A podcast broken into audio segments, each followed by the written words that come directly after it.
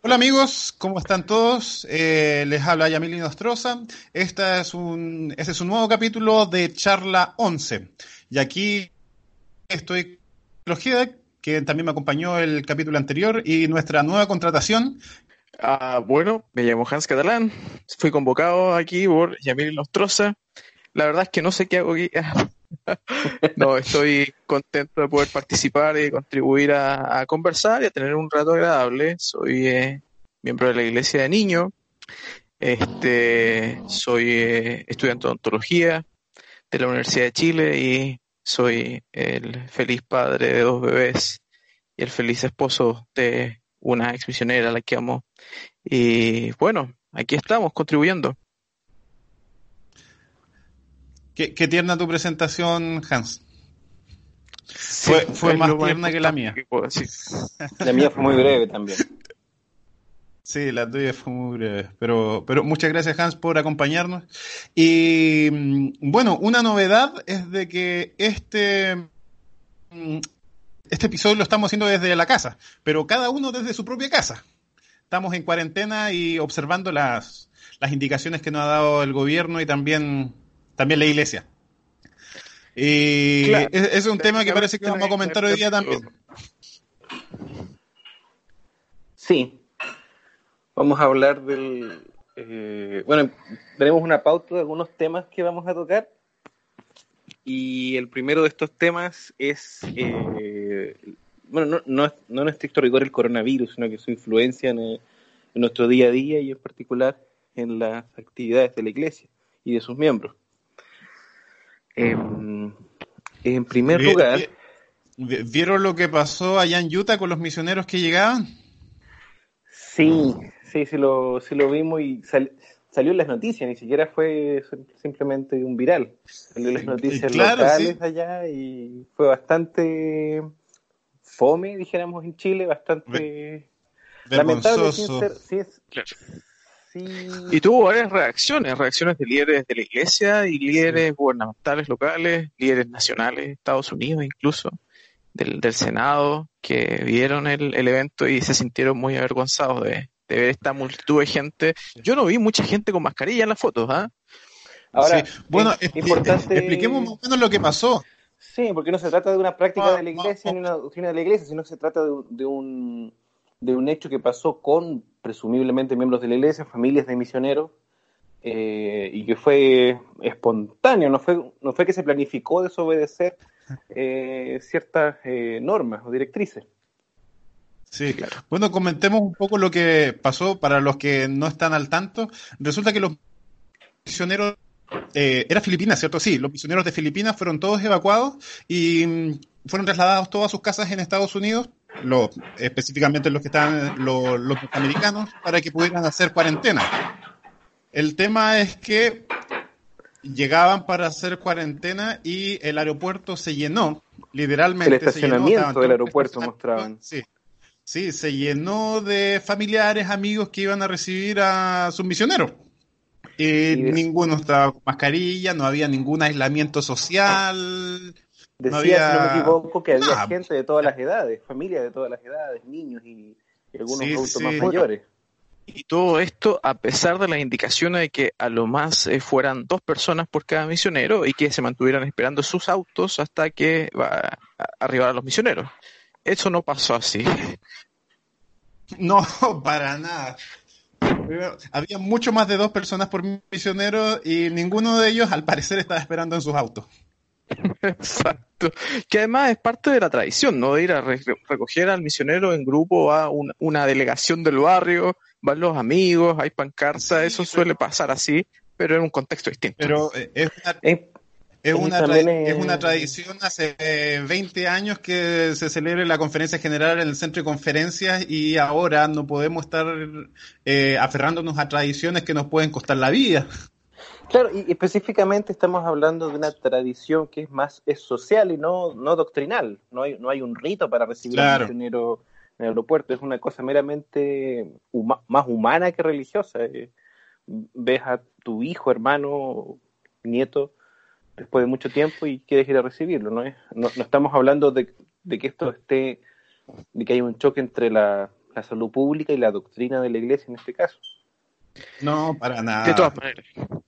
Además que uno entiende la intención, es decir, vienen sus misioneros que no lo han visto por años y quieren eh, recibirlos y a pesar de que hay una instrucción, eh, se juntan las emociones de volver a ver a su misionero que además viene un poco abatido de tener que acabar antes su misión, de tener que volver a casa, pero yo veo que esto refleja un poco cómo están viviendo los estadounidenses el tema del coronavirus a grandes rasgos, porque, porque igual da cuenta de que en un estado conservador, eh, como es el estado de Utah, en un estado que además eh, viven la religión de una manera como sabemos que se vive en, Utah y donde reciben esta instrucción, las personas eh, no, parecían tener conciencia de que están poniendo en riesgo la vida de los adultos mayores y de las personas más inmunocomprometidas de una manera severa.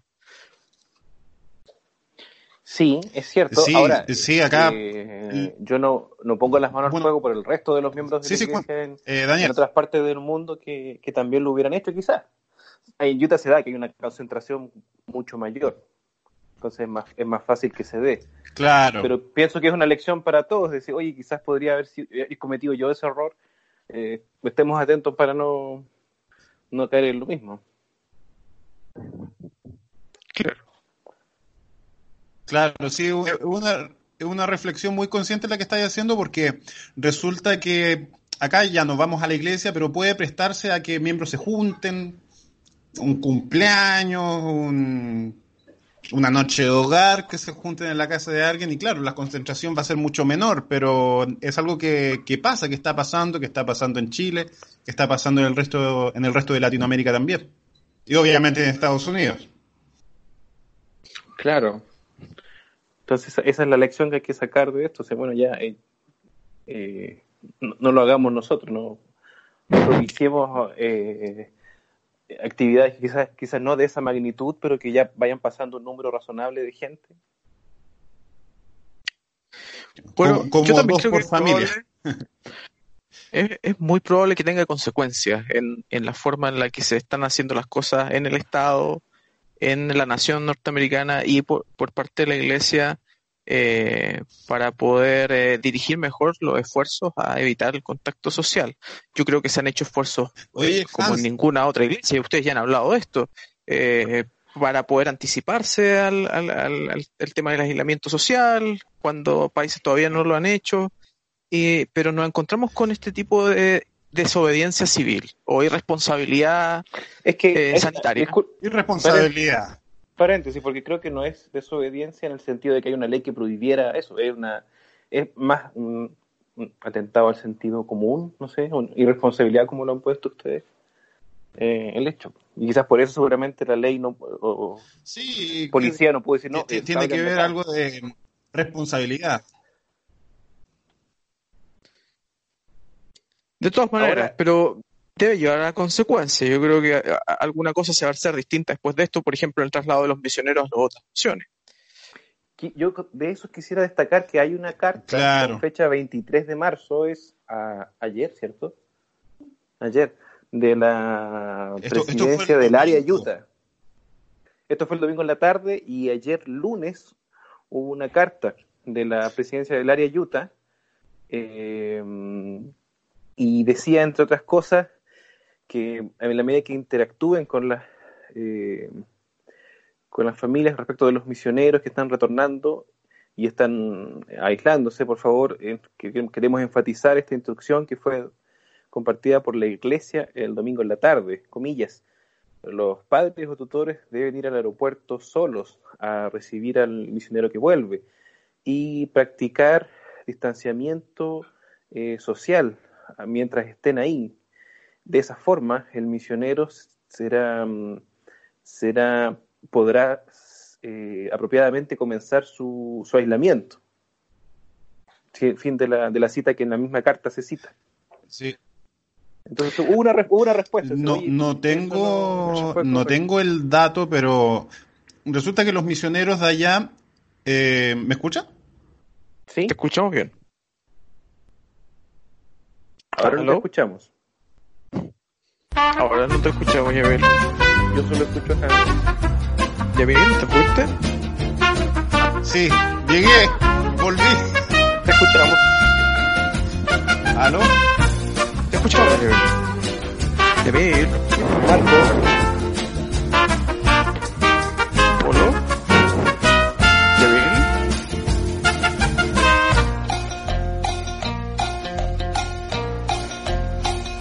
Ya, luego de estos problemas técnicos hemos vuelto y estábamos hablando de los misioneros, eh, del recibimiento de los misioneros allá en Utah, en Sí. Salt Lake. Claro. Y lo que iba a comentar es... No sé, se me fue el hilo. Pero... Bueno, yo tenía algo más que comentarles al respecto. Eh, yo pienso en cómo hubiera sido si, si algo similar hubiera ocurrido acá. Aquí han ocurrido cosas, ¿cierto? Acá en Chile. Estamos en Chile, nosotros transmitiendo desde Chile y eh, al menos en esta contingencia hemos visto cómo ha hecho ruido que personas vayan a la playa, que personas tengan matrimonios eh, y que además coincide con ser de los estratos sociales más altos y acomodados de nuestro país, que fueron en gran medida muchos de quienes por estar de viaje, de vacaciones, trajeron parte importante de, de los, contact- los contagios iniciales, ¿cierto? Entonces, Claro. si, usted, si ustedes ven la foto del, del estacionamiento, hay personas con globos. Y en Utah ya se habla de 200 y fracción de contagios de un fallecido. Eh, todo el mundo está enterado de esto. eh, y ya no, no deja de ser llamativo pa- y, eh, pa- para, para el resto de la población, que tal vez no es miembro de la iglesia, por ejemplo. Eh, que los miembros de la iglesia que van a recibir a sus misioneros con mucho cariño, este, están eh, ahí celebrando en multitudes enormes, sin consecuencias eh, de ningún tipo, mientras otros tenemos O que sea, guardar sin consecuencias eh, por la ahora. social. Claro.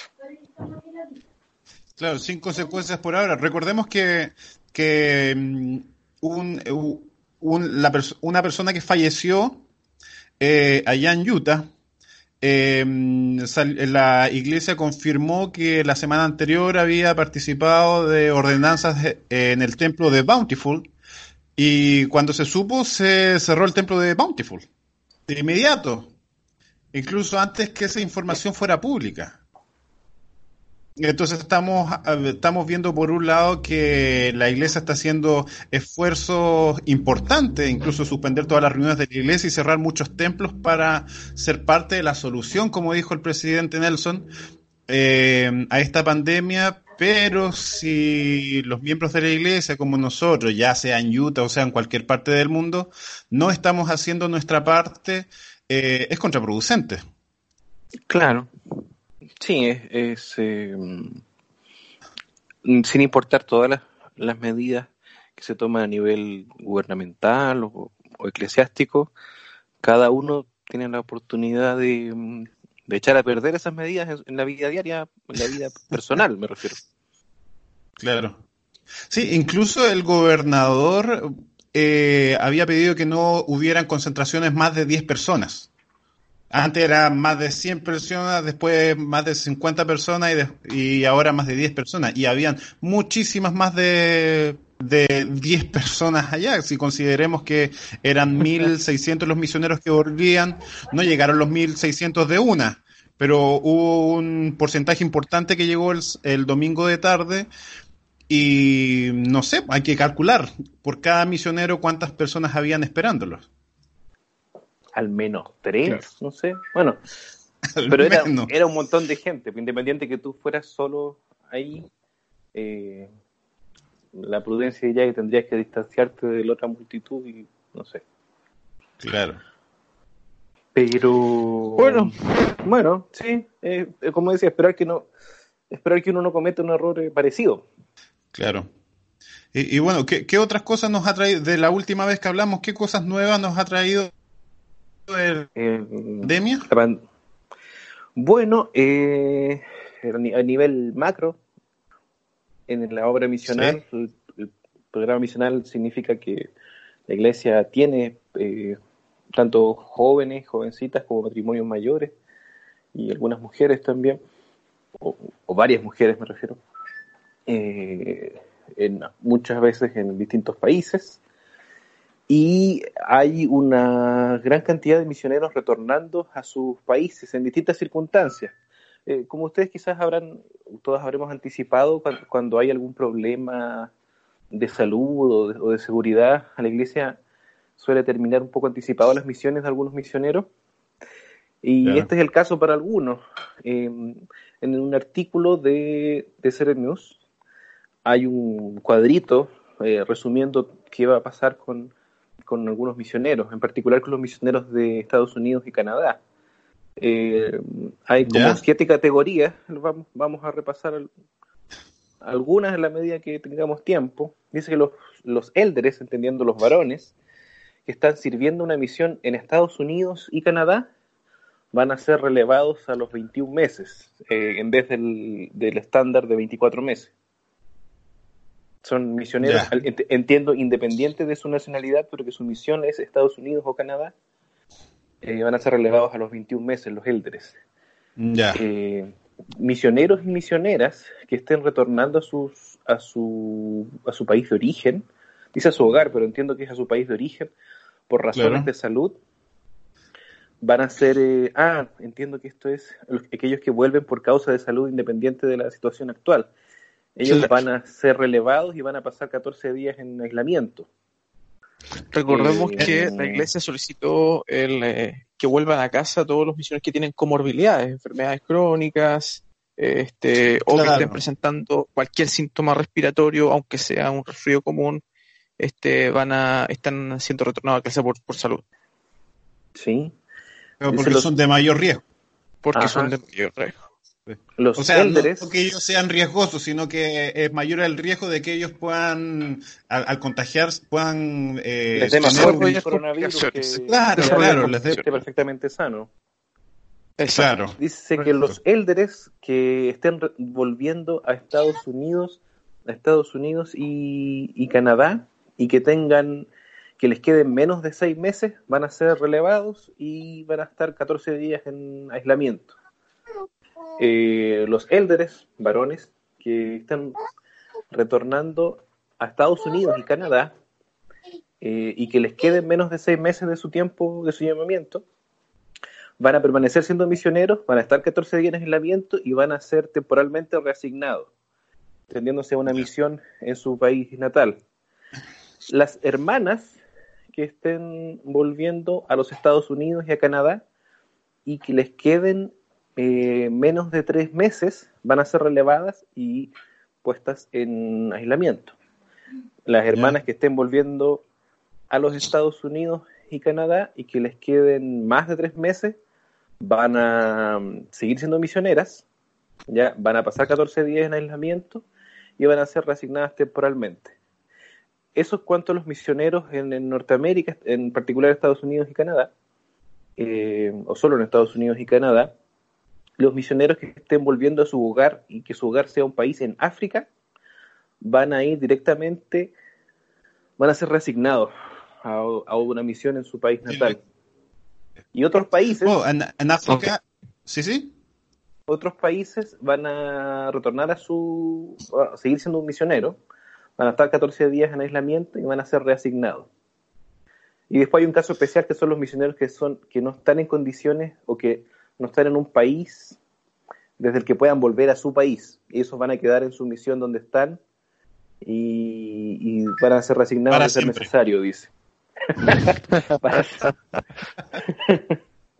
van a ser resignados eh, temporalmente, entonces asumo que no es para siempre. claro, sí, me imagino. Bueno, eh, lo que está sucediendo en, en Latinoamérica al menos eh, como para, para traerlo acá, es que los misioneros latinos, no importa dónde estén sirviendo, vuelven a su casa por, por 14 eh, días que tienen que hacer la cuarentena y después van a ser reasignados a una misión dentro de su propio país. ¿Es así? Eh, dicen misioneros de que estén volviendo a cualquier otro país, van a estar, van a seguir siendo un misionero, 14 días de aislamiento y una reasignación temporal. Ah, ya. ¿Pero va a ser en su propio país o una, no sé? Yo, yo creo, me imagino que en su propio país. es posible porque después de 14 días puede que se mantengan las limitaciones eh, de desplazamiento entre países que hay actualmente en varios países del mundo, incluyendo el nuestro. Sí, incluso hay limitaciones para, para movilizarse dentro del mismo país. Así que, bueno, no, no es el, eh, es el caso nuestro también, ¿o no? Sí, creo que para el sur hay lugares donde tienen barreras sanitarias. Claro. Entonces, claro, Sí, sí, Hans. Claro, hay, hay varias regiones que están acordonadas o localidades específicas que están acordonadas. Tenemos las fronteras cerradas, recordémoslo, solamente estamos eh, deportando y permitiendo que puedan volver al país las personas que están afuera, pero están las fronteras aéreas cerradas y yo creo que va a ser por más de 15 días. Entonces, es lo más seguro es que van a ser reasignados en misiones cercanas. Claro. Sí, eso mismo sospecho yo al menos. Y eso es lo que he sabido hasta ahora de los misioneros que han vuelto a su casa. Eh, acá en Chile, que estaban en el extranjero, que claro, van a ser reasignados temporalmente acá en, acá en Chile. ¿Qué significará temporalmente? La verdad no sabemos muy bien, dependiendo cómo va evolucionando la pandemia, creo yo. Claro, independiente de dónde, dónde vengan los misioneros que ahora están en, suelo chileno, que es lo, que no, lo que conocemos nosotros más de cerca, ¿cuánto tiempo va a pasar hasta que puedan volver a salir y predicar? Bueno, hoy día el, el compartía un video en el que hablaba un poco sobre lo que está pasando. Mm, venía a poder aliviar un poco el dolor que representa para muchos misioneros terminar anticipadamente su misión por razones que se escapan a su voluntad y a su esfuerzo, pero también incluía instrucciones sobre cómo se va a manejar la, misión eh, en general de la Iglesia, las misiones de proselitismo ahora a través de medios digitales y desde suspensiones, siguiendo las indicaciones del presidente de misión, decía el Deructor. Entonces, es, muy mm. probable que en varias de las varias misiones se adopten esos medios. Ahora, no todas las misiones tienen eh, eh, muchos investigadores que tengan acceso a redes sociales e internet de la misma forma en que en otras ubicaciones. El, el, el, de, el de está mm, actualmente sirviendo como mm, director del comité misional de la iglesia. Como, como, dato, así que él él, sabe más y tiene más poder de decisión en cuanto a cómo está funcionando la hora misional ahora y que claro, como tú dices, hay lugares incluso donde la hora misional eh, realmente es en lugares eh, eh, decirlo en países o en regiones donde hay una mayor necesidad eh, temporales y que por esa razón quizás que las personas están más, eh, no propensa, pero están más dispuestas a un mensaje del Evangelio. Y que ellos no tendrían mucho acceso a Internet, por ejemplo. Claro. Sí, o sea, la situación no es, eh, no va a ser, no, es que trayendo a los misioneros y, usando Internet va a poder todo seguir eh, como si nada van a ver, va, se va a, mm, a resentir el contacto entre, entre misioneros y eventuales investigadores. Claro. Ahora, una, cosa que... Algo que yo, que yo estaba, que, recordé la, otra vez que hablábamos de, algo similar también, es que cuando los, los misioneros son llamados, a, cuando los, los jóvenes señoritas o personas mayores son llamados a servir como misioneros. Su llamamiento consiste en, en ser misioneros. Eso lo explicaba, si no me equivoco, el Elder Bednar en algunas conferencias atrás. Eh, y a veces circunstancias de fuerza mayor pueden eh, hacer como, como ahora, que el, lugar donde se le asigna a prestar servicio eh, cambie de un día para otro. Y eso no disminuye eh, la naturaleza de su llamamiento. No es que no es que algo falló y ya no puedan estar, no sé, en, Argentina, si estaban en Argentina y ahora tienen que devolverse a Chile. Si, mientras sigan siendo misioneros, van a seguir siendo misioneros y van a tener la oportunidad de, respetar su llamamiento y de, y de, vivir ese, ese tiempo de sus vidas. ¿no? No, disminuye su experiencia ni su ni su ni el valor de su servicio, me refiero. Que quizás eh, puedan algunos estar pensando o, alguno lo podría sentir así. Sí, recordemos que el llamamiento como misionero lo da el presidente de la iglesia y que la asignación misional la, la entrega el quórum de los doce. Así que la asignación, como no recuerdo quién explicaba quién explicaba esto, creo que fue en las redes sociales, no, no recuerdo qué, mm, qué apóstol fue, pero que explicaba, claro, que lo mismo que tú decías, que aunque el llamamiento pueda cambiar el lugar de donde está sirviendo, eh, que, que, incluso puede cambiar dentro de la misma misión. El llamamiento misional siempre dice que el llamamiento se puede ajustar dependiendo de los requerimientos del presidente de misión. Eh, el llamamiento, como tú dices, no cambia su naturaleza. Claro, fue precisamente el Elder Bender, como bien decía Daniel, el que hace mención de que uno llamaba a ser misionero y no a una ubicación específica. Eh, y bueno, es lo que encontramos en el eh, en Evangelio. El propósito del misionero es invitar a todos a venir a Cristo y, ese todos puede estar en una ubicación como en otra o puede ser a través de las redes sociales que podemos llegar a ellos también. Eh, creo que va a impactar la moral de los misioneros retornados, sin duda. De, todas, de todas maneras. Eh, la iglesia ha abierto alternativas eh, que no existían antes, por ejemplo, cuando yo retorné, de poder eh, acceder a educación a un muy bajo costo, a través de Pathway Connect, por ejemplo, o, incluso apoyo emocional para lo que significa el cambio de, de, volver una misión a aterrizar a, la vía a la vía de civil. Claro, con, lo, con los servicios para la familia sub que están disponibles ahora. Todos esos recursos sin duda que van a, van a caer muy bien para los misioneros, pero de todas maneras que es un impacto. Uno crece desde la primaria esperando servir dos años y a veces las cosas no son como uno las espera. Lo importante es haber tenido la confirmación del Espíritu de que es el Señor el que llama y el Señor el que releva también y, y nos sigue llamando a ser discípulos de Él a través de nuestra vida. Claro. Quiero, quiero ponerlos, eh, cambiarlos de, de, vereda. Ya estábamos viendo cómo, cómo, esto lo pueden tomar los misioneros, pero ahora veámoslo desde el punto de vista de los miembros de la iglesia. Resulta que no sabemos por cuándo los misioneros van a volver a la calle.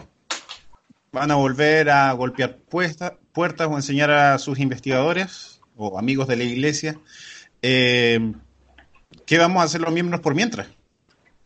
Como veía el ejemplo, por ejemplo, en Liberia, donde también se fueron los misioneros hace algunos meses por, por tema de desestabilización económica, era tanto que no tenía suficiente para los suministros.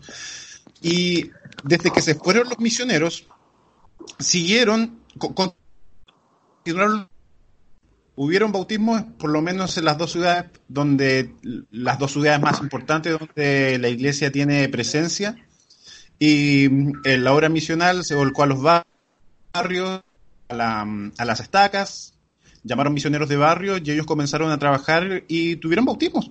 Personas la iglesia sigue creciendo en Liberia aún así cuando no hay no hay misioneros y eso me hace preguntarme a mí si estamos preparados así como los santos, no sé, no sé cuál es el gentilicio de la gente de Liberia. Liberenses, no sé.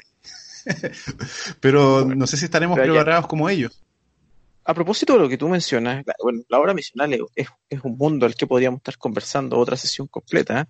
Eh, Matt Martinich, que es un especialista en el crecimiento de la iglesia, eh, es un blogger, es un investigador, eh, psicólogo de profesión y habla y él, describe básicamente varios procesos de, del crecimiento de la iglesia en, su blog. Yo lo recomiendo, a ojos cerrados.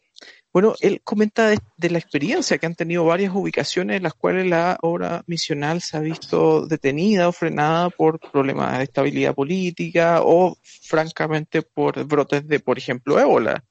Eh, hace un par de años en el, en, centro, en el centro de África. Y cómo en esos lugares, a pesar de que naturalmente, por tener menos disponibilidad de misioneros y haber un menor trabajo de proselitismo misional formal, los, conversos bajan, pero una vez que vuelven, eh, se ha visto que eh, se revitaliza la obra de salvación en ese lugar, no solamente por tener nuevos misioneros, sino porque los miembros, a través del tiempo que estuvieron solos, se hicieron más autosuficientes en, buscar personas, en gestionar la iglesia, en, eh, compartir el Evangelio. algo que, que, al final pudiera ser una experiencia traumática para la iglesia, para y uno esperaría que se contrajera, termina siendo una oportunidad de crecimiento. Sí, sí. Em, e, encontrar las oportunidades eh, para progresar en medio de la crisis. Las crisis eh, siempre son oportunidades para mm, desarrollar otras habilidades, encontrar talentos ocultos dentro de los miembros y cosas así. Uno de esos casos fue, por ejemplo, eh, lo que pasó con la iglesia en, en Ghana en Ghana durante el The Freeze, que le dicen el congelamiento, que tuvo la iglesia, donde la iglesia no pudo funcionar por, por más de un año, entiendo. Y que aún así los miembros continuaron ministrándose, continuaron visitándose unos a otros y la iglesia de verdad salió fortalecida, siguió creciendo, aunque menos, pero hoy día vemos el crecimiento de la iglesia en Ghana es espectacular. Bueno, nos hemos acostumbrado en muchas zonas del mundo a ser muy dependientes de, esperar que los misioneros sean los que se encarguen de la obra misional cuando en realidad es la obra misional de los miembros, apoyado por los misioneros. Y a pesar de que todos conocemos esa, ese, ese, principio, llevarlo a la práctica es, es más fácil que los misioneros sigan haciendo lo que se van a hacer, ¿no? Y uno lo chutea, lo chutea, lo chutea, hasta que te ves enfrentado, nos vemos todos enfrentados a que no hay, no hay ningún misionero y que, que la obra está detenida, que eh, no hay, hay, hay, personas que se están inactivando, que se están fugando y no hay personas que estén llegando y hay que hacer algo. Entonces, e, es sin duda una, una oportunidad en el, pero en el corto plazo, por cierto, que va a impactar de forma no menor el, eh, crecimiento de la iglesia en muchos lugares, muy dependientes de los misioneros sobre todo. ¿Tú crees que eso se ve acá en Latinoamérica, Chile? Yo creo que se va a ver fuertemente en lugares donde está creciendo la iglesia por la obra misional, como Brasil, como África, algunas zonas de Perú. Yo creo que en Chile no se va a sentir tanto no se va a sentir tanto.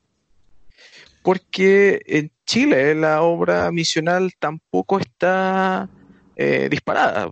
Entonces, es posible que, eventualmente no, tengamos un crecimiento eh, eh, a través de algunos meses, pero no va a ser muy distinta a nuestra situación actual. No hay mucho que impactar, dice, Hans. Claro, no hay mucho que impactar. Bueno, lo que, eh, a propósito de lo que conversamos, genera la oportunidad de poder darle un cambio a esto, ¿no? De, de, empoderar a los miembros locales de su obra misional y de que todos salgamos a buscar a personas que estén dispuestas a escuchar el mensaje o estemos, como decía el de Rufdor, simplemente dispuestos a abrir la boca, que a veces es lo que nos traba de, poder eh, impulsarnos en esa, en esa gran tarea pendiente. Sí, yo creo que hay mucho que hacer ahí porque es, todavía un desafío para mí eh, leer todos los días el Bensíqueme. Como tener eso, eso diario ya hecho, ya hecho un hábito. Y además preocuparme de la obra misional. Bueno, nosotros ayudábamos a la obra misional con mi esposa cuando los misioneros nos invitaban. Nos decían, eh, usted nos podría ayudar con esto, podrían acompañarnos a tal parte. Y obvio que sí. Pero al menos de mi parte, mi esposa sí, ella eh, tiene mucha iniciativa para predicar el Evangelio, lo comparte con sus compañeros de trabajo, pero por lo menos no es mi, mi posición y creo que me excuso mucho en el tema de que no tengo compañeros de trabajo. Y, pero voy a tener que buscar una manera, ahora que no hay misioneros, de ser parte, de ser una parte más, más activa en la obra misional. Bueno, miren, a propósito del coronavirus. Eh, a propósito del coronavirus y todo lo que ha pasado, en, en, San Antonio deben haber visto que la iglesia puso a disposición, y yo creo que más la iglesia, los líderes locales deben haber puesto a disposición con autorización de la iglesia el, el centro estaca de eh, la estaca San Antonio, que ahora sirve como un eh, centro de albergue que va a recibir a personas que estén en cuarentena, que no puedan estar tener la cuarentena en su casa, básicamente eh, un centro de apoyo, más que un centro de salud.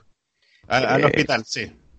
Al centro del hospital. Bueno, ese tipo de eventos son, son misionalmente súper impactantes, porque si ustedes lo piensan, hay, y, tenemos a hermanos que han estado inactivos por años después de haber abrazado con fuerza el Evangelio. Ven en las noticias que la iglesia está entregando, prestando sus capillas. Sin duda, ¿qué te hace pensar en que dejaste algo bueno? No necesariamente va a despertar mucha curiosidad en los vecinos que ya conocen la iglesia, que ya le han tocado la puerta a los misioneros como cinco veces en los últimos tres años, pero sí va a despertar interés en quienes eh, pasaron por la iglesia o, o francamente en algún interesado que le parezca interesante que la iglesia de Jesucristo, este edificio que uno ve casi todos parecidos, esté dispuesta a prestar sus edificios para esta obra. Sí, recordemos que no es la primera vez que pasa eso en San Antonio. Eh, para el terremoto del 85, en San Antonio, el eh, el centro de estaca fue convertido también en un anexo del, del hospital que, está al lado. De hecho, hubieron, conozco historias de personas que nacieron en el centro de estaca San Antonio eh, durante el terremoto. Sí, porque fue, fue usado como anexo del, del hospital, que también sufrió eh, daños estructurales durante el terremoto. Daniel, creo que iba a decir algo. Se me fue el hilo, era más que nada de los misioneros. Probablemente no era algo muy relevante, no, no, recuerdo que haya sido tan, tan espectacular lo que iba a decir. Estábamos hablando de que ahora van a faltar misioneros y vamos a tener que salir a tocar puertas. No, tampoco no podemos salir a tocar puertas porque, no, puede salir a tocar el coronavirus. Pero, pero sí, es, de acuerdo con todo lo que han dicho ustedes. Eh, sigue siendo responsabilidad de la iglesia, de sus miembros, y no, no podemos eh, excusarnos en que no hay misioneros, y ya no se va a hacer nada entonces. Y además que no podemos, eh, si bien hay, ciertas cosas que, que propician que una persona sienta interés por el Evangelio o esté en contacto con el Evangelio o sus miembros, realmente no podemos predecir todas las formas en que una persona puede llegar a ser miembro de la iglesia. Eh, tanto ustedes o sus familiares o otras personas que habrán conocido, hay, hay cada forma tan a veces inverosímil que no, no va a depender, no, puedes calcular, ¿no? Dices, tenemos 800 contactos, eh, 50 eh, actividades y eso nos va a producir 13,2 conversos, ¿no? claro, no podemos calcular eso. Y yo creo que van a salir nuevas maneras de, de compartir el Evangelio. Se nos ha hablado mucho de compartir el Evangelio, compartir nuestros testimonios por las redes sociales. Claro. Y, y, claro, de otras maneras creativas también se nos ha hablado, así que vamos a ver. Un día quizás podemos, podemos tener un, un capítulo de eso, quizás podemos invitar a alguien que, que se maneje más en el tema, que haya tenido más experiencia compartiendo el Evangelio. Vamos a invitar a un misionero. de, forma, de formas menos, menos tradicionales o menos, no sé, pues, si fuera por eso todos los que hemos sido misioneros hemos golpeado puertas no sé, no. sería interesante en alguna un capítulo Sí, vamos, vamos a pensar en quién podemos invitar para que nos hable de eso, porque nosotros parece que no. Sí. Súper buena idea. Yo creo que va a ser algo titánico encontrar a alguien, sí, bueno, muy buena idea. Probablemente tengamos que nominar a alguien. Dice, oye, yo he visto que tú siempre compartes. ¿Qué te pareciera? Claro. No creo que llegue alguien a, digo, me, me, presento humildemente como experto en compartir el Evangelio. Pues, a mí no se me ocurre No, no, no, no, no, no va a ser de, pucha cuál escogemos, pero, pero alguien podría surgir, alguien nos podría dar algunas ideas y, y, y vemos. Claro, muy buena idea. vamos a buscar a esa persona. O podemos crear nuestras propias ideas también, si se nos invita a ser creativo. Sí, toda la, la, verdad que deberíamos pensar en eso mejor, de qué manera nosotros vamos a comenzar a compartir el Evangelio ahora que no hay misioneros. También. Hmm. Bueno, eh, siguiendo, pasemos a otra parte, teníamos que hablar igual de la conferencia general que se viene. Esta conferencia... el coronavirus igual, que, lo toca. Claro, claro, sí, de todas maneras, antes, como estábamos hablando, que la tradición era siempre tener el centro de conferencias, tener la conferencia general en el centro de conferencias, que para eso fue construido.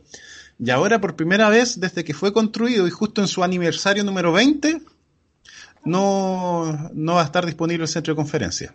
Bueno, la verdad que está disponible, pero las personas no están disponibles para usarlo porque tienen que guardar distanciamiento social.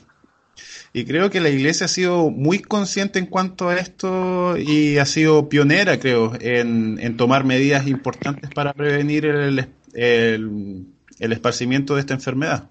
De todas maneras, de todas maneras, la iglesia se ha adelantado, de hecho, a muchos gobiernos, eh, ha sido muy proactiva en poder alejar a sus miembros de los riesgos que representa el coronavirus. Eh, y eso se ve reflejado, por cierto, en la logística de la, conferencia general. De hecho, incluso se hicieron algunos cambios. Inicialmente la iglesia, eh, los líderes anunciaron de que se iba a hacer en el centro de conferencias solamente con el estrado, digamos. Y después cuando las, restricciones del coronavirus comienzan a hacerse un poco más agudas eh, y, las limitaciones de, contacto social se hacen más estrechas, se anuncia que va a ser en realidad en un lugar donde solo va a estar la primera presidencia y quienes van a intervenir en la, reunión y va a estar pregrabado las intervenciones musicales eh, de, la sesión. Entonces se ha ido achicando todavía más, cada vez más eh, lo que va a ser nuestra conferencia general, pues, al menos lo que vamos a ver. Pero una cosa es lo que vamos a ver y lo otro es el contenido, ¿no? Claro.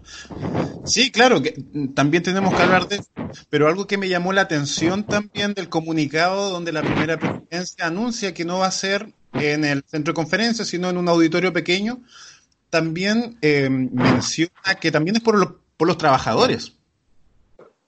Eh, me llamó también eh, positivamente la atención que la primera presidencia también estaba preocupada de que muchas personas trabajan detrás de bambalinas.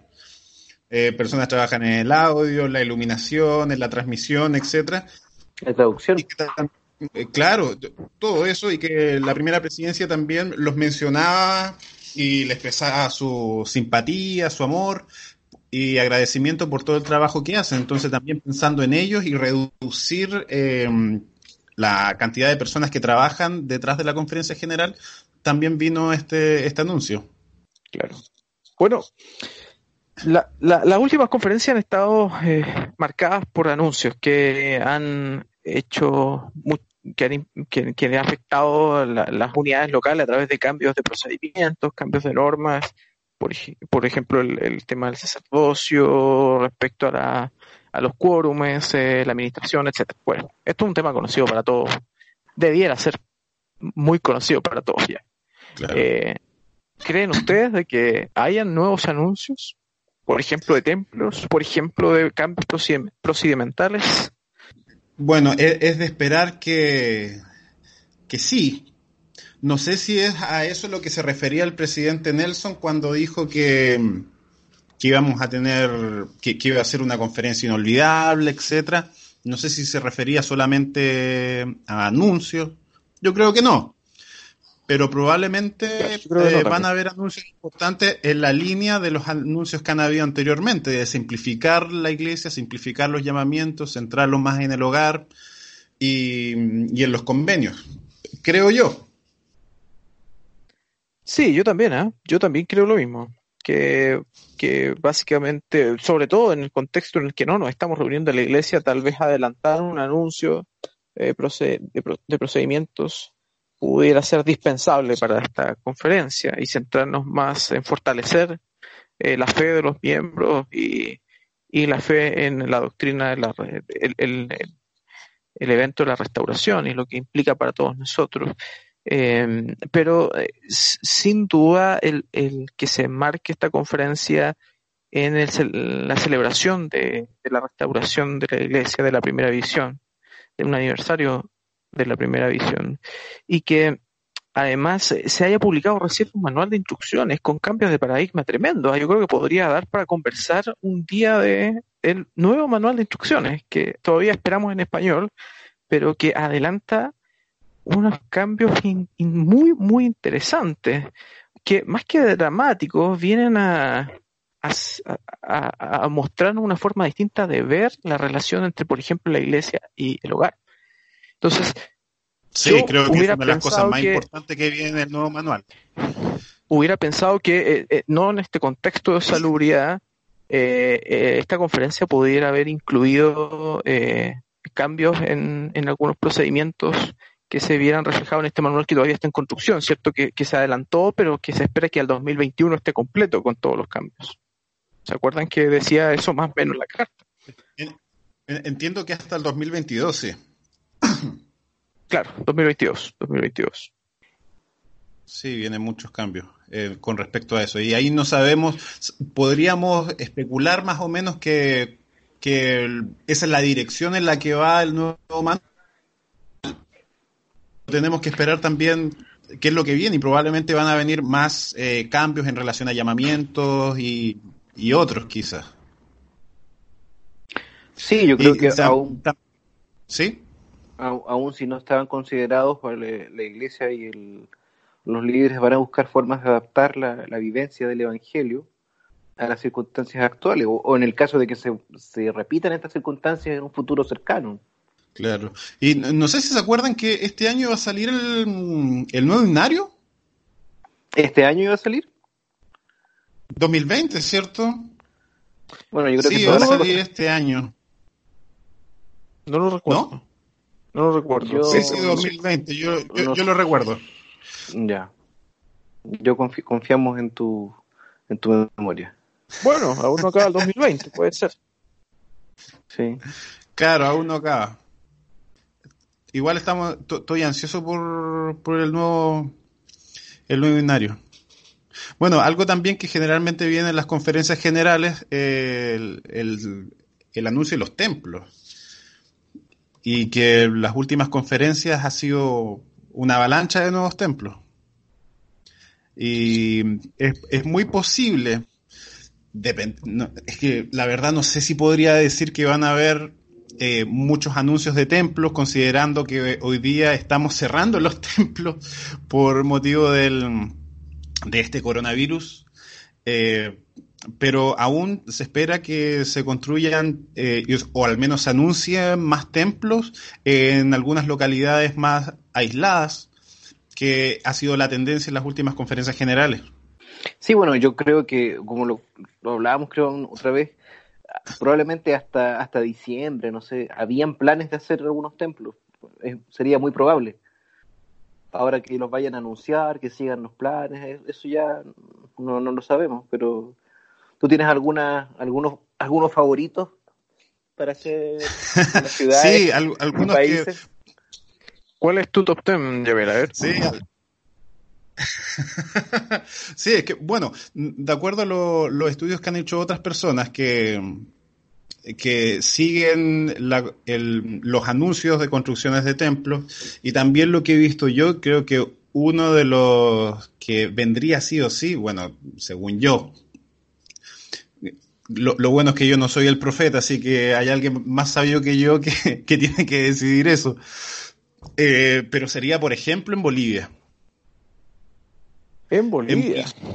sí, sí, en Bolivia ya sea en, en Santa Cruz o, o, que ambos están más o menos a la misma distancia eh, y alejados del, del templo de Cochabamba.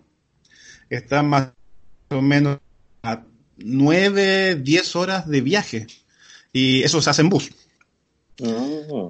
Entonces es, un sacrificio importante tenemos acá el templo de Concepción y desde Concepción, yo soy de allá, viajábamos entre 5 y 6 horas para llegar. Y, y eso era mucho. terminábamos muy cansados porque íbamos solamente por el día, pero un viaje de nueve horas es mucho y además en Santa Cruz y, en La Paz eh, hay varias estacas. Claro. El gran problema de La Paz es urbanístico. No sé si tú sabes, pero ahí no cae ni un alfiler. De hecho, una de las razones por las que se escogió Cochabamba y no La Paz no es porque Cochabamba hubiera en ese momento tenido más estacas, sino porque era más factible poder construir un edificio de la envergadura del templo eh, que en La Paz.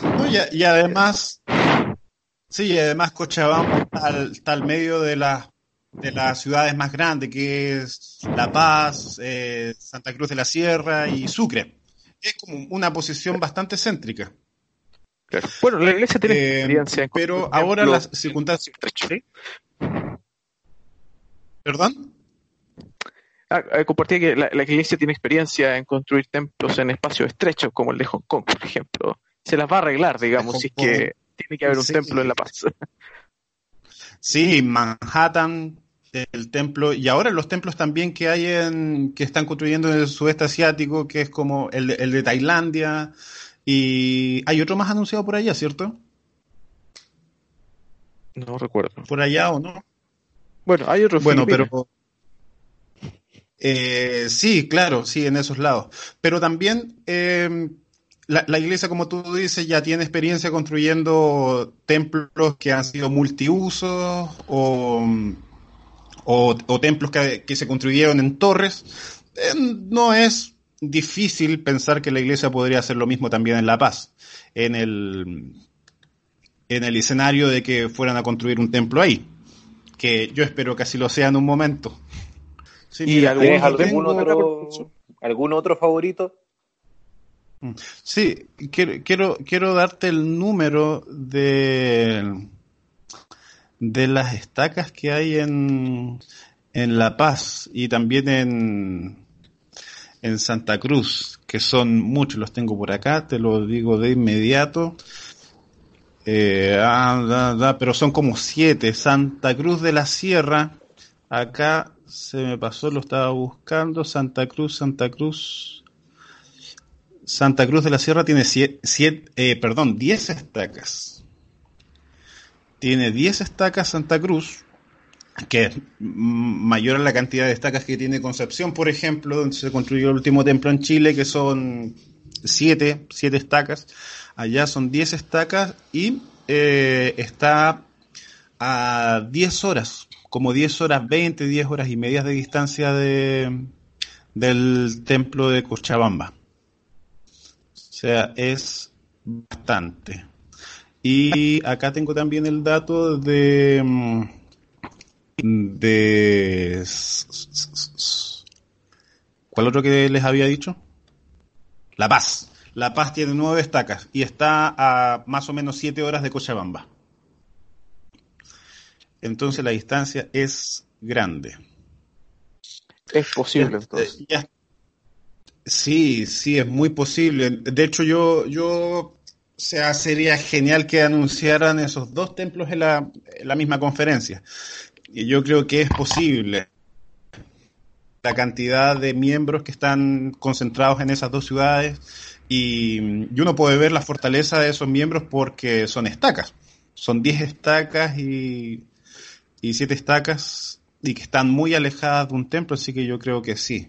Lo otro que yo pienso como que podría estar eh, muy presente en la mente de las autoridades generales construir templo un templo adicional en Brasil, por ejemplo en Belo Horizonte.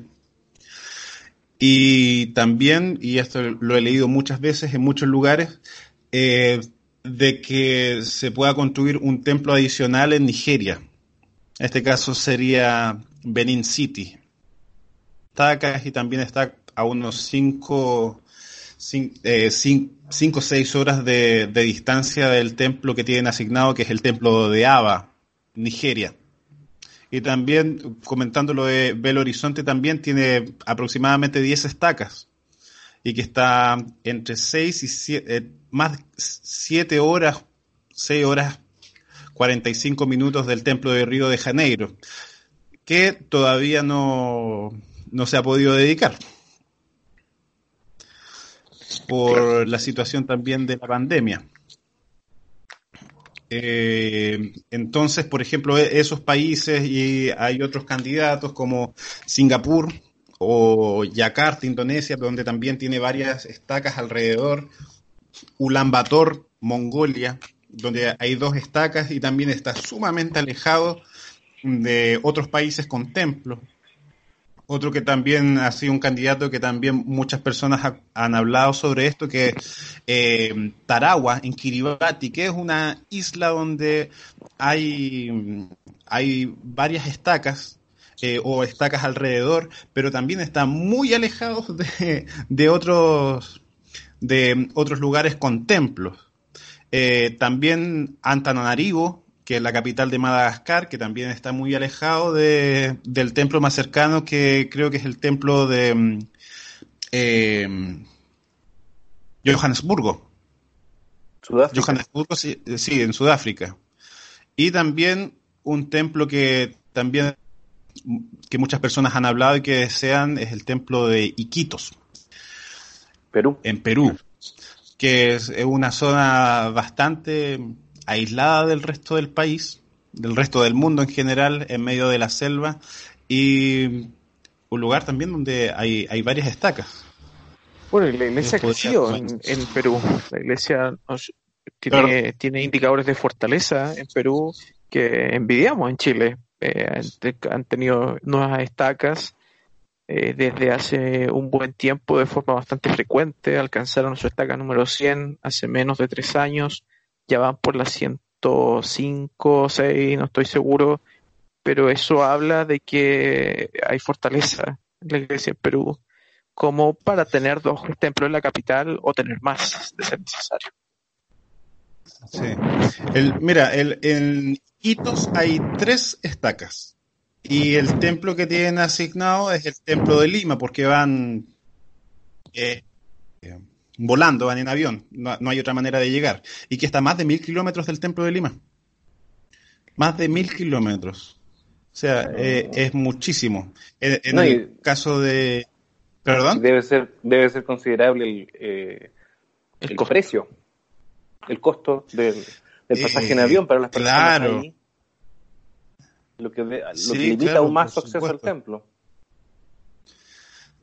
Bueno, yo creo que tampoco Y por ejemplo, en Antananarivo, en Madagascar, donde hay dos estacas, está a más de 2.000 kilómetros de Johannesburgo. Igual Tarawa, en Kiribati, que está a más de 2.000 kilómetros del templo de Subafi.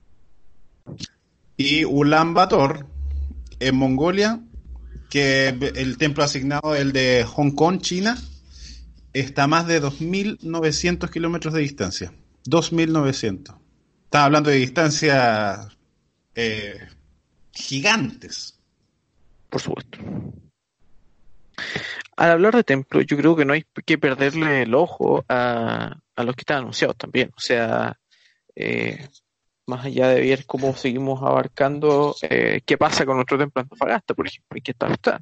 ¿Qué pasa con el templo de Moscú? ¿Qué va a pasar con su ubicación finalmente? ¿O qué formato va a tener el templo? Y va, una, duda, ¿Va a ser eso, porque me acuerdo que el presidente Nelson al anunciarlo dijo una alguna ciudad importante en Rusia. No, sé si después Atento dijo y queremos hacerlo Una, una exclusiva de Hans Catalán que nos ha dado.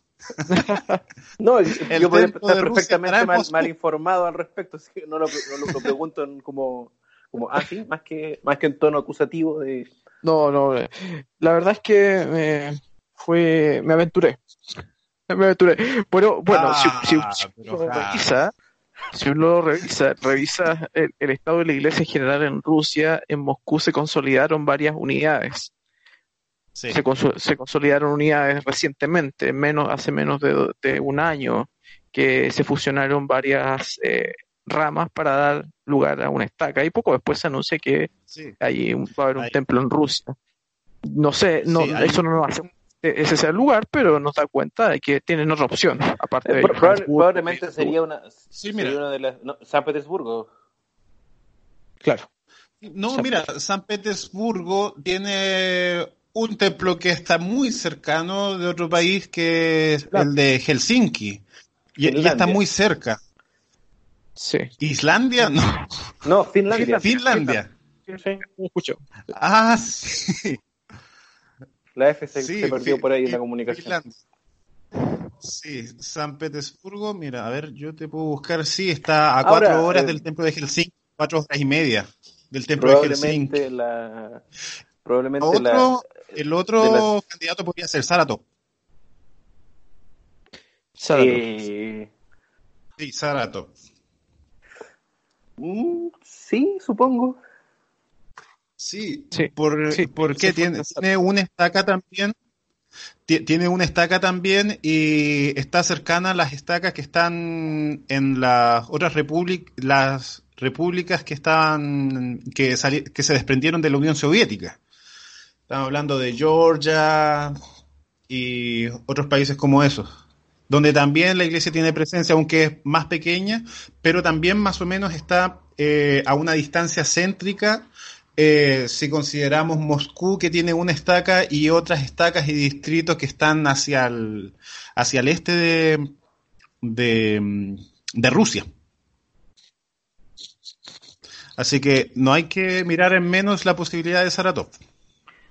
Ahora en Claro. Rusia yo, yo creo que es la ciudad que o el país que va que tiene más complicaciones a primera vista eh, logísticas, legales, de, de relaciones públicas, no sé, Administrativa.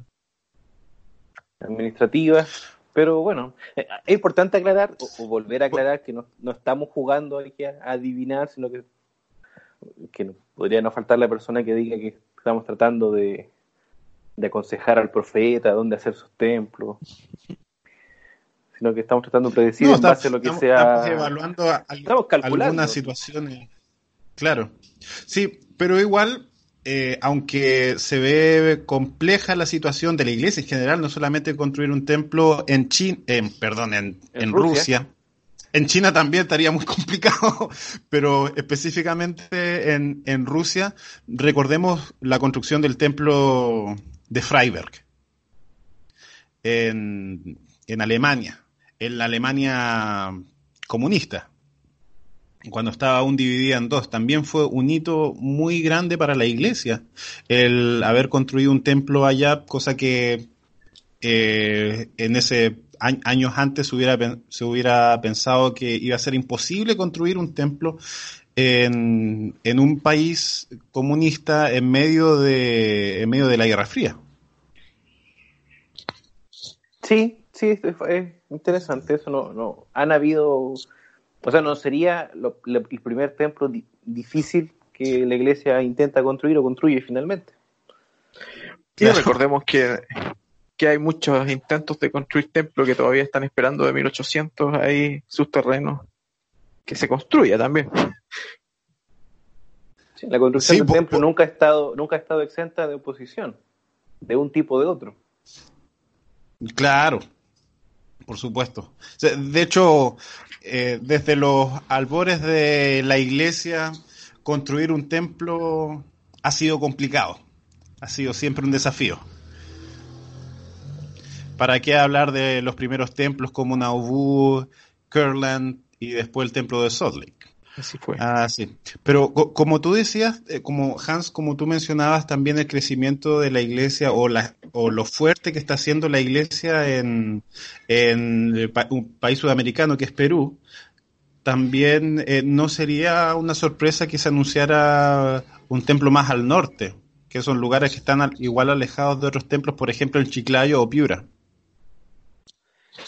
Sí, se ha hablado de hecho de, de- de- he escuchado Piura como una posibilidad, pero vamos a ver cómo anda la construcción del templo de Lima todavía, el de Olivos, eh, Sí. y, y esperar. Se va en marcha. la conferencia.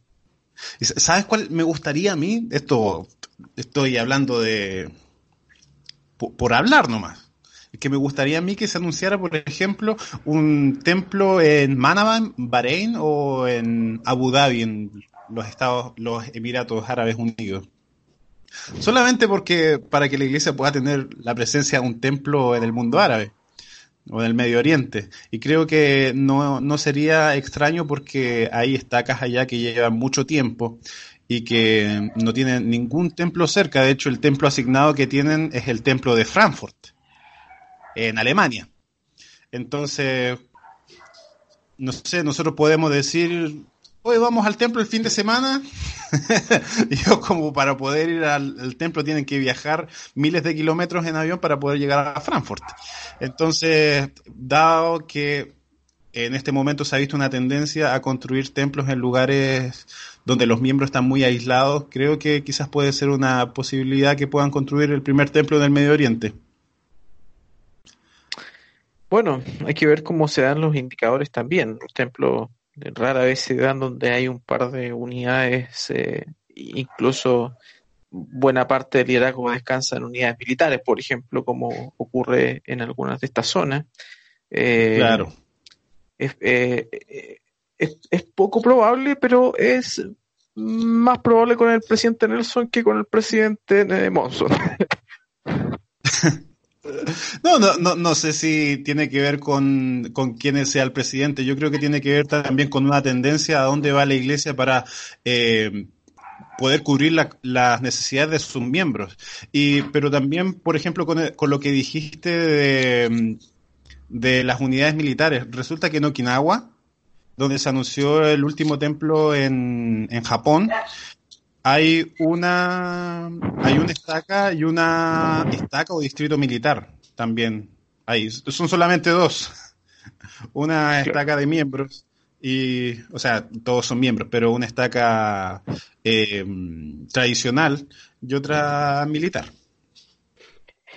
El caso de los templos de Japón es muy interesante porque Japón es uno de de, de, de, las zonas de la iglesia en, cual, en la cual el crecimiento de la iglesia se ha visto bastante frenado a través de varios años, incluso décadas, como por ejemplo, un caso cercano, muy cercano, es el nuestro, Chile, pero Japón tiene un caso similar y sin embargo tiene varios templos y se anuncia un nuevo templo en, en, en Japón en conferencias cercanas. Y esto viene de la mano con la fortaleza que la iglesia, a pesar de ser pequeña, tiene entre sus miembros. Porque eh, si bien no ha crecido, no se han dado las condiciones o la, los locales, los miembros, la, población local se resiste al mensaje del Evangelio, eh, quienes lo han adoptado en su vida a través del tiempo han mantenido tal fidelidad que justifica tener nuevos templos en lugares donde están las mismas estacas que están hace 7 años o 10 años atrás. Sí, sí creo, que tienes mucha razón en eso, que la fortaleza de los miembros, la fortaleza de las estacas y también, como te comentaba, la idea de poder cubrir las necesidades de los miembros en todas partes. Eh, por ejemplo, el templo de Okinawa que te estaba comentando, eh, está muy alejado, no tengo el número acá de cuán alejado está del, templo más cercano y tiene solamente una estaca y un distrito. Algo que yo pensaba que quizás que se iba a construir antes, un templo, eh, hablando sobre Japón, es un templo en Osaka, que está en el, más o menos en el, eh, está como a 6, 7 horas del templo de Tokio y tiene cinco estacas. O sea, si vemos solamente números, uno dice, no, podría construirse en el otro lado, pero como tú, como tú bien mencionas, no tiene solamente que ver con números, sino tiene que ver con la fortaleza de los miembros que están allá. Claro. Bueno, y, Sapporo, que es un templo relativamente reciente, y ya eh, se anuncia un nuevo templo incluso después del templo de Sapporo, Japón. Ah, sí, el templo de Sapporo. Sí, ese es más o menos reciente, es de, de esta década. En, Japón, ¿En Japón cuántos templos están operativos o estarían operativos si no fuera por la pandemia? No sé. Está Tokio, Fukuoka. Y el de mm, el de Sapporo. Sí. Mm, bueno, el de Tokio hoy en día está cerrado no por la pandemia, sino por está en renovación. Mm, ya. Pero claro, templos dedicados serían esos esos tres. Sapporo, Fukuoka, Tokio y ahora va a estar el templo de Okinawa, que estamos expectantes. ¿Alguna predicción cercana adicional, Yamil? O solo del horizonte, la que viene de, templo, ah, digamos. Ah, de templo. Claro, porque tú hablaste, por ejemplo, de, de, Bolivia, del horizonte. ¿No hay algo más en el cono sur que tú veas en el horizonte? Eh, mira, estamos viendo más o menos cómo, cómo, ha estado la tendencia de la iglesia a llegar a lugares remotos donde hay miembros, donde hay estacas y que quizás haya muy pocas, por ejemplo, el templo de Manitoba, que solamente en, en, en Canadá, que solamente va a prestar servicio para una estaca. Y, y el templo que ya hablábamos en Okinawa. Eh, yo creo que quizás podría, se podría considerar, por ejemplo, un templo en, en Punta Arenas. En mm, Punta Arenas sería el templo crees más... Que en, que en Punta Arenas antes que en Ushuaia?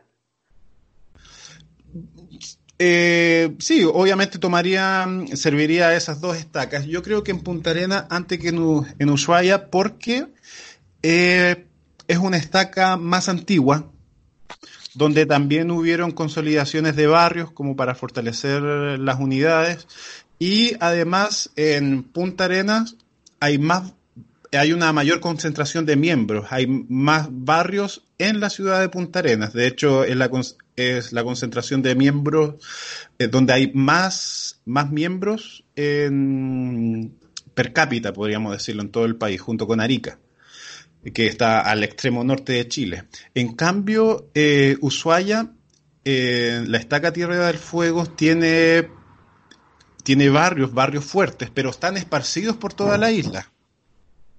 De hecho, eh, creo que la, la, ciudad con mayor concentración de barrios es dos barrios, dos o tres. Puede que me equivoque, pero creo que son dos.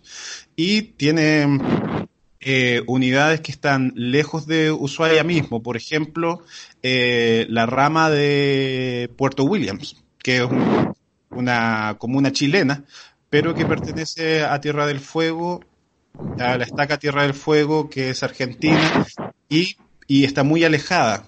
Y ahí los, accesos también son complicados. por eso yo creo que podría ser en, en Punta Arenas antes que Ushuaia. Pero obviamente, como, te digo yo, eh, esas son solamente ideas, viendo cómo, cómo, ha ido la cosa en estos últimos años. Pero la verdad sería genial que hubiera un templo en la Patagonia Austral. Los miembros tienen que viajar muchísimo. Eh, yo personalmente, haciendo obra, mm, haciendo, trabajando mi obra genealógica, encontré un pariente lejano que es de Punta Arenas. Y él me dijo que por su avanzada edad no podía viajar al templo, ni al de Concepción ni al de Santiago, desde hace mucho tiempo, y él solamente, lo único que podía hacer es em, trabajar en el Family Search y enviar eh, las ordenanzas al templo. En este caso me envió varias a mí, eh, porque yo tengo el templo mucho más cerca que en Santiago, pero sería una gran bendición para hermanos como que por sus condiciones físicas él no puede tomar un avión, no puede viajar en avión. Y así deben haber muchos que están allá y que podrían participar mucho más seguido del templo si tuvieran uno más cerca.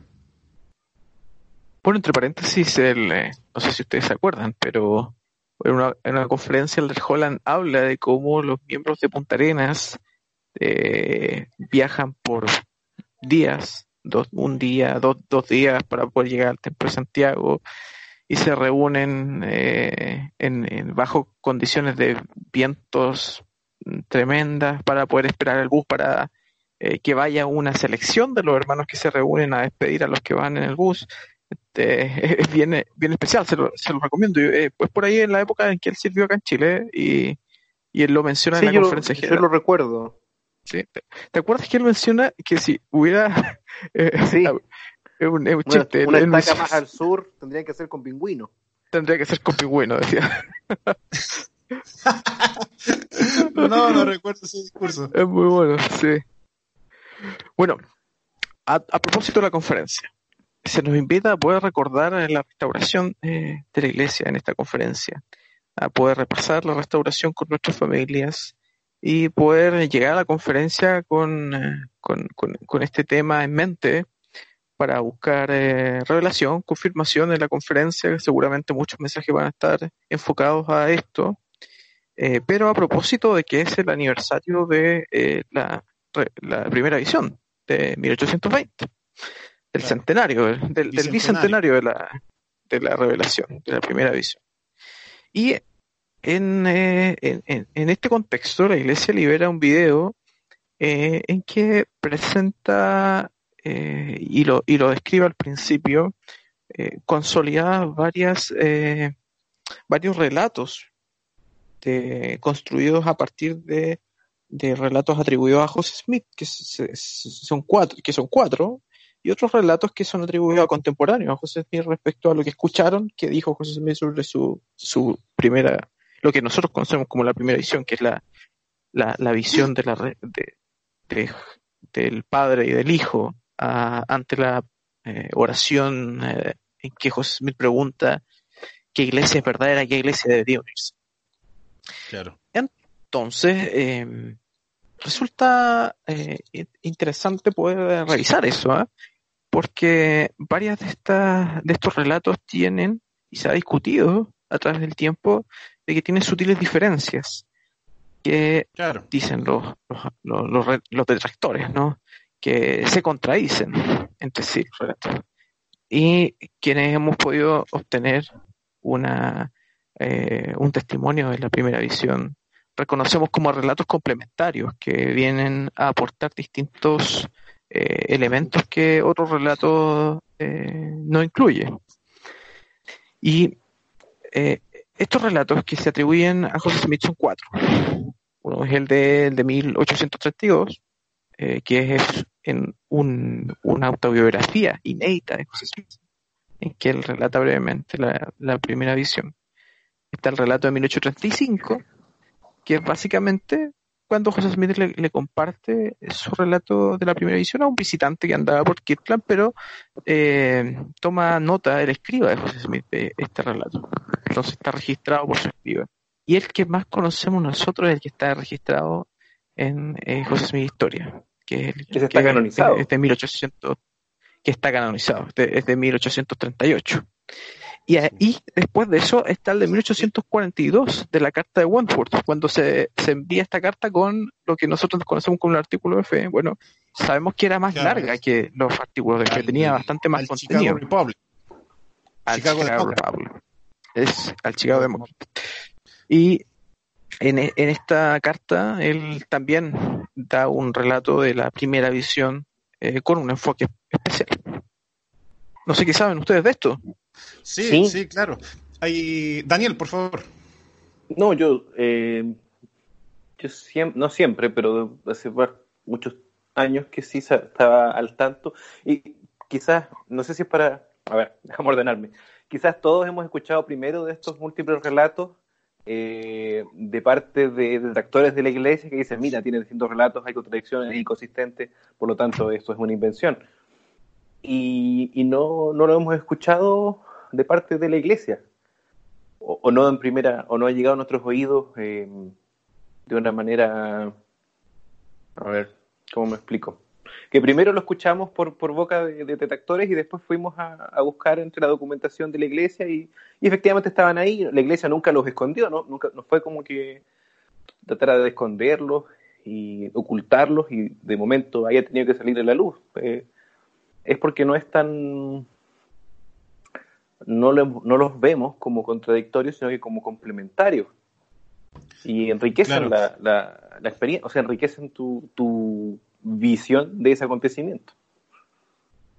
Sí, yo la verdad no sé por qué quizás la iglesia no puso mayor énfasis en, en conocer todos los, todos los relatos. Eh, quizás debe ser porque el que tenemos en la pela de gran precio eh, cumple con la función que era necesario, que las personas pudieran tener un, testimonio de la primera visión y, y con ese relato, con esas las invitaciones que nos hace, eh, quizás era suficiente para, para la fe, la verdad no tengo idea por qué. Bueno, de hecho, el relato de, de La pelea de es completo, es el más completo. Claro, sí, claro. El más completo. y yo creo que, pero al pensar en las variaciones que tienen estos relatos, sobre el mismo acontecimiento. O sea, si alguien viene a decirme que, oye, esto no es verdad porque hay diferencias en la narración, o sea, si fuera por eso la Biblia no es verdad porque también los cuatro evangelios tienen diferencias en la narración. Incluyen elementos diferentes y algunos podrían interpretarse como contradictorios. Eh, pero se puede ver también que eran cuatro observadores diferentes, eh, de hecho tres observadores, el cuarto que es, que es Lucas, él recibió eh, toda la historia de Cristo a través de, compañeros de misión. Claro. Entonces se, se ve ahí que, que hay, habían tres puntos de vista y quizás las mismas enseñanzas se dieron en lugares diferentes eh, y por eso tiene matices. Por ejemplo, nosotros tenemos el caso del Sermón del Monte y también el Sermón del Templo que dio acá en, en América y que también ese mismo discurso tiene matices. Entonces, para mí, cuando se dice que los relatos no son iguales de la primera visión, eh, qué bueno que no sean iguales porque tiene información diferente porque tiene más información que hace más rico el estudio. sí, yo de hecho... Eh, sí, sí, dale. Estaba escuchando lo que habían, lo que comentaban algunos de los académicos que habían trabajado en el proyecto de los Joseph Smith Papers sobre la primera visión y sobre los relatos y sobre las fuentes históricas que tenemos para estudiar la primera visión. Y ellos mencionaban eso, el hecho de que, de que haya tantos eh, no tantos, pero de que haya más de un relato, de que hayan con mayor o menor nivel de detalle, de que sea como medio, no, es la palabra que ellos usaron, pero como artesanal, eso habla de la autenticidad del, del, recuento. O sea, una persona que se, que se inventara una experiencia, quizás tendría el cuidado de decirla siempre igual, a menos que fuera muy, muy torpe, no sé. Pero el hecho de que de que esté de esa forma lo hace ser más auténtico o hace que su autenticidad sea más evidente, de acuerdo a la, al punto de vista de alguien que estudie la historia como disciplina. Claro, eso es súper interesante, porque el primer relato, de hecho, el de 1832, el de la autobiografía, es bastante tosco en su forma de cuenta de las limitaciones eh, eh, gramaticales que tenía José Smith porque no tenía cultura formal.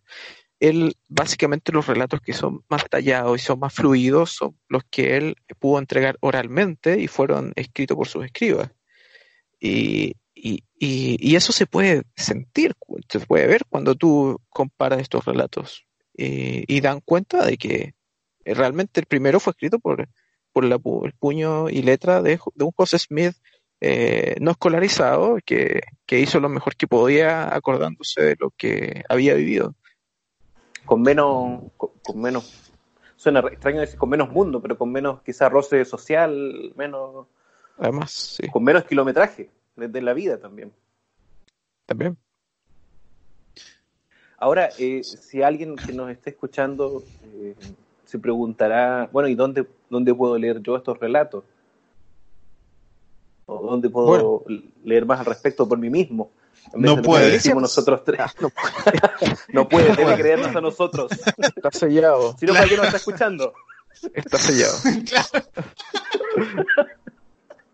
Está sellado y la verdad es que tiene que depositarnos en esta cuenta. No, los relatos están bien. La iglesia ha hecho un esfuerzo tremendo para poder eh, producir algunas, eh, algunos eh, documentos históricos eh, de valor académico que ha puesto a disposición de los miembros a través del 10 Topics, se llama cuando se publicó esto. Pero ahora está a disposición de nosotros en, nuestra biblioteca de Evangelio, en la palma de nuestra mano, en, el apartado Historia de la Iglesia, en temas de, la restauración o, temas del Evangelio. Y hay varios temas muy interesantes. Cualquiera que no haya indagado en ese menú de su biblioteca del Evangelio se va a encontrar con varias sorpresas. Eh, puede ahí distraerse estos, estos días de cuarentena, varios días, eh, varias horas. Este, y ahí va a encontrar una, una, un, paper, una publicación de, eh, del análisis de estos relatos en, su conjunto de parte de algunos académicos. Y en el mismo menú de Historia de la Iglesia está eh, los, tres, los, los, cuatro relatos de José Smith. Están los cuatro relatos, en relatos de la primera edición, de hecho, dice. Y uno puede leerlos, los cuatro por separado. También. Yo quisiera. Eh, sí, sí, Daniel. Quizás es lo que ibas a decir tú, una fuente complementaria. No, iba a decir otra cosa. Ah, bueno, lo dices tú, lo digo yo, lo que iba a decir cada uno. No, dilo tú. Bueno, una fuente complementaria a lo que señala Hans es una miniserie de podcasts breves que, se que está solamente en inglés, y si entienden inglés lo pueden escuchar. Se llama, ah, lo pueden buscar como The First Vision, a Joseph Smith Papers Podcast. Es un podcast en el que hablan académicos que han trabajado en el, en el, proyecto de los Joseph Smith Papers eh, y entregan ciertas perspectivas de lo que ellos han aprendido al recabar fuentes históricas de los relatos de la primera visión. Y es muy interesante eh, explica mucho del, contexto social, cultural y religioso en el que estaba la familia de José Smith, sus padres y sus hermanos, y, de cómo él fue, eh, cómo, cómo le surge esta, esta idea de preguntar a Dios. Y, habla, por ejemplo, me acuerdo que una cosa muy puntual, así como, dato maní, que la, arboleda sagrada eh, probablemente tenía muchos colores en esa época del año y no era uniformemente verde como quizás la hemos visto en, representaciones artísticas. Por, ejemplo, una cosa muy, muy, muy cosmética, pero eh, no deja de ser interesante, está solamente en inglés, no sé si, si alguien lo ha traducido, no creo, pero es una fuente adicional que pueden consultar. Podríamos eh, evaluar el tema de la traducción, quizás para ayudar a nuestro público que no, que no hable inglés. Pero bueno, yo lo, yo lo he escuchado también, no lo he escuchado todo, escuché los primeros tres.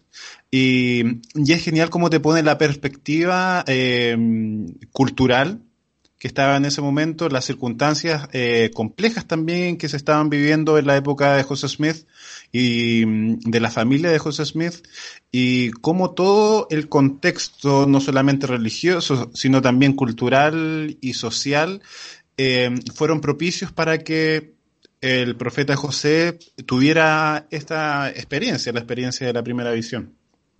Y bueno, lo otro que, quería mm, comentar, a mí una de las cosas que más me gustaron cuando estudié sobre em, la primera visión y los otros, los otros relatos que tenemos, es que uno habla de que, de que José Smith también pidió eh, por la redención de sus pecados. Y que también en, la, eh, en esa visión em, eh, Jesucristo eh, le concede el perdón de sus pecados, como muchas veces lo hizo cuando él estuvo en la tierra, Jesucristo mismo.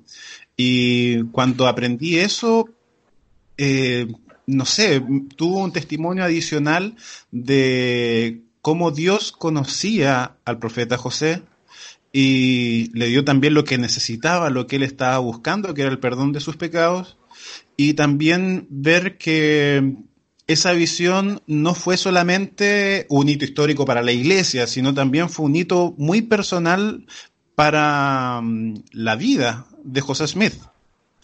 Y entender que el Señor no solamente nos, nos usa como, como en nuestro llamamiento que tenemos en la iglesia, sino también se preocupa por nosotros mismos. Como lo conocía por su nombre.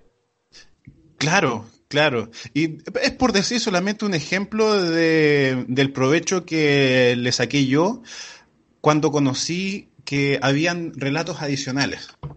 Y yo creo que todos podemos sacar algún provecho adicional, un testimonio adicional eh, al estudiar los otros, los otros relatos de la primera visión que que dan un complemento muy rico al estudio y también al testimonio. Bueno, la primera visión en sí misma, como, como evento, eh, no solamente reviste importancia por lo que viene después, ¿cierto? Que es conocido para la mayoría de nosotros, sino porque en sí misma tiene muchos detalles de doctrinales súper, súper claves. O sea, esto de que Dios nos conoce por nuestro nombre, de que son dos seres separados, de que ambos tienen un cuerpo físico, de que, es, eh, eh, de que existe el mal y que tiene un poder, de que Dios responde a nuestras oraciones. Y, muchos, muchos detalles eh, que envuelven la primera visión que pueden enseñarnos muchísimo. Que le responde a adolescentes. Que le habla a adolescentes, claro, que ahora tienen que buscar sus metas personales por revelación. Eh, está ahí, está ahí. Eh, y todo eso, cualquiera que se detenga a buscarlo lo va a encontrar. Y me recuerda cómo en realidad eh, la búsqueda de todos o de cualquier persona sincera que busque a Dios es una búsqueda muy personal y, y muy sagrada, tanto como la de la primera visión de José Smith.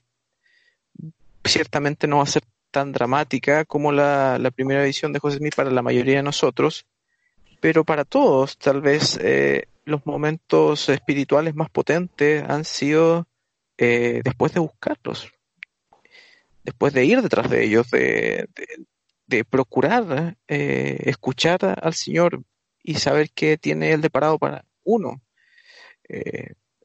nos hemos encontrado tal vez en el camino con milagros y cosas que nos han hecho reafirmar nuestra confianza en Dios, pero sin duda los testimonios más potentes vienen después de una búsqueda sincera. Y eso es algo que, no solo aprendemos de la primera visión, sino que podemos experimentarlo. Sí, Hay, un, hay por así decirlo un precio, un, un camino que recorrer antes, no, no, no viene inmediatamente, no necesariamente. Sí, yo, yo, recuerdo, creo que es algo que no recordaba, que tú me, hiciste, me acabas de recordar, Hans, que cuando yo era, eh, no, el, comentario lo hizo Daniel, que cuando yo era joven, una de las cosas que me inspiraron siendo joven es que José Smith recibió esta revelación siendo joven, teniendo 14 años. Y, creo que ahí muchas veces pensaba en eso cuando eh, quería que Dios me escuchara. Eh, a José Smith lo escuchó eh, siendo muy jovencito y lo llamó para ser un profeta. Yo necesito, yo en ese momento también necesitaba que Dios me escuchara en algo, en cosas particulares. Y creo que, no sé, si algún jovencito pueda estar escuchando, yo no creo, ¿ah? porque somos muy fomes para los, los jovencitos, pero de esa manera yo tuve un testimonio eh, o más que un testimonio, una invitación a hacerlo por mí mismo para luego tener el testimonio de que Dios me escuchaba, siendo joven, siendo una persona con, con que adolecía de muchas cosas al ser adolescente y, y aún así eh, sabía que Dios estaba pendiente de mí. Y eso dentro de muchas cosas que podemos aprender de la primera visión, claro. Eh, sí, yo quisiera señalar solamente que algo que mencionan en, este, en esta miniserie de podcast, siempre escuchábamos, sí, en Estados Unidos había libertad, podía, podías, eh, podía surgir una nueva iglesia, muchas nuevas iglesias, si así la gente lo deseaba. Pero estos, estos académicos hablaban también de, un, de, una, de algo que a veces se nos pasa desapercibido, que era en ese tiempo muchas personas estaban eh, buscando un enfoque hacia la religión más más, eh, no sé si democrático es la palabra, pero sin depender de predicadores que se hayan formado en escuelas de teología. de una manera más personal. Claro, eso es algo que tiene, pienso que tiene mucho que ver con el, con el espíritu de la, de la independencia, de, eh, de ser eh, libre, es algo que está muy presente en la, en la mente de, de los fundadores de Estados Unidos, de, de las generaciones eh, inmediatas, eh, y esta idea de que, de que Dios es, es eh, accesible, que no, no Dios no, está poniendo trabas para que tú te comuniques con Él o para Él poder comunicarse contigo, sino que está, por así decirlo, a, la mano, de que no, de que esto, que hizo clic en la mente de José Smith, ah, si yo tengo falta de sabiduría, yo puedo preguntar, yo mismo puedo hacerlo.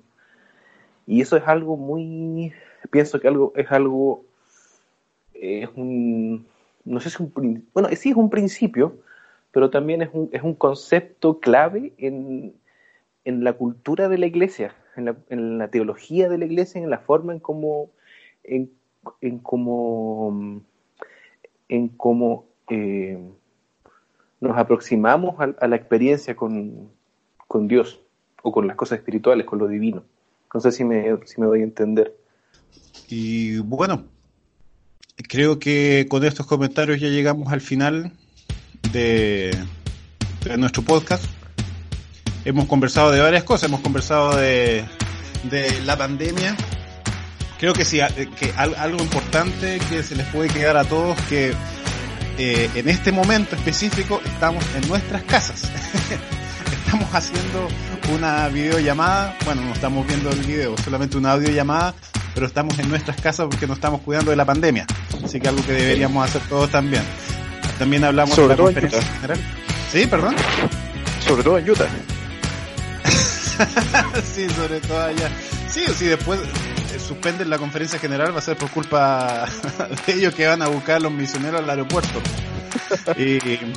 pero, pero bueno, esto es una situación bastante seria y que, y que nos tiene a todos preocupados y esperamos que no, que no, no se nos escape de las manos a nosotros ni tampoco a ninguno de nuestros países. Y que, bueno, también conversamos en cuanto a las cosas que que se podrían venir en la conferencia general y también ahora en cuanto a la restauración en la primera visión. Eh, gracias a quienes nos escucharon, gracias Daniel, gracias Hans por estar con nosotros y nos vemos la próxima. ¿Sí? Gracias a ti por la invitación, Yamil. No, por favor, nos vamos a, vamos a estar de vuelta eh, la próxima semana para escucharnos y comentar algunas otras cosas y también en cuanto a la actualidad de la Iglesia de Jesucristo y también de sus miembros. Así que nos estamos escuchando pronto. Si alguien nos está escuchando, que deje algún comentario. sí, si nos encontró aburrido, no, no nos diga. Para contar un chiste para la próxima. Claro, vamos a investigar algunos chistes para hacerlo más o menos. memes. Sí. Ya, un abrazo a todos. Chao, chao. Chao, chao.